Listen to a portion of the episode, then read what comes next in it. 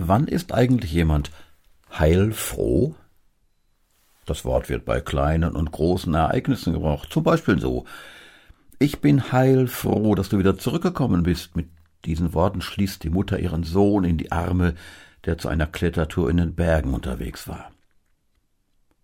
Du hast ne Zwei in Mathe, da bin ich aber heilfroh, sagt der stolze Papa zu seinem Neunjährigen.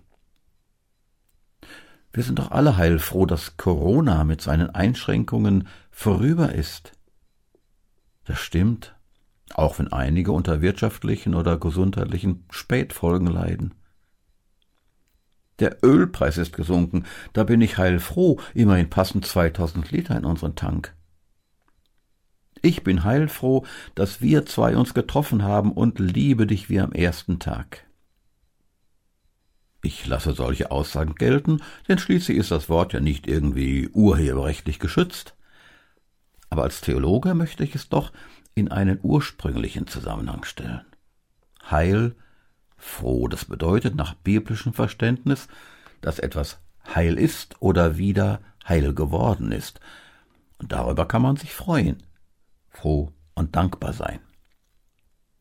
Worum geht's? Ich lese dazu einen Vers aus der Apostelgeschichte, also den Bericht des Arztes Lukas über die Zeit nach Christi Himmelfahrt und dem Entstehen und Wirken der ersten christlichen Gemeinden. Lukas schreibt in Kapitel 4, Vers 12 über Jesus, den Sohn Gottes, in keinem anderen ist das Heil, auch ist kein anderer Name unter dem Himmel den Menschen gegeben, durch den wir gerettet werden sollen.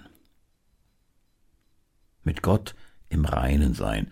Das war schon im alten Bund, also vor Jesus Christus, das Größte. Einer der Propheten, er hieß Habakuk, umschreibt, heilfroh zu sein in Kapitel 3.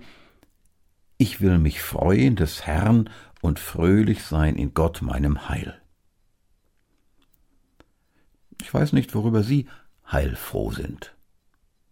Vielleicht fallen Ihnen dazu Beispiele wie die anfangs genannten ein, Vielleicht können Sie als Christ aber auch bekennen, ja, ich bin heilfroh, weil ich durch Jesus Christus Vergebung meiner Schuld empfangen habe und die Zusage ewigen Heils und unbelasteter Gemeinschaft mit Gott, meinem Schöpfer und Vater in Jesus Christus. Und wer das nicht so bezeugen kann? Dem steht es jederzeit offen, sich im Gebet an Christus zu wenden, Schuld zu bekennen und Vergebung zu empfangen und fortan mit Jesus als Herrn zu leben. Heil, froh sein, so geht's. Zumindest, wenn es um den ursprünglichen Sinn des Wortes geht. Ich wünsche Ihnen weitere tiefsinnige Gedanken. Ihr Harald Petersen.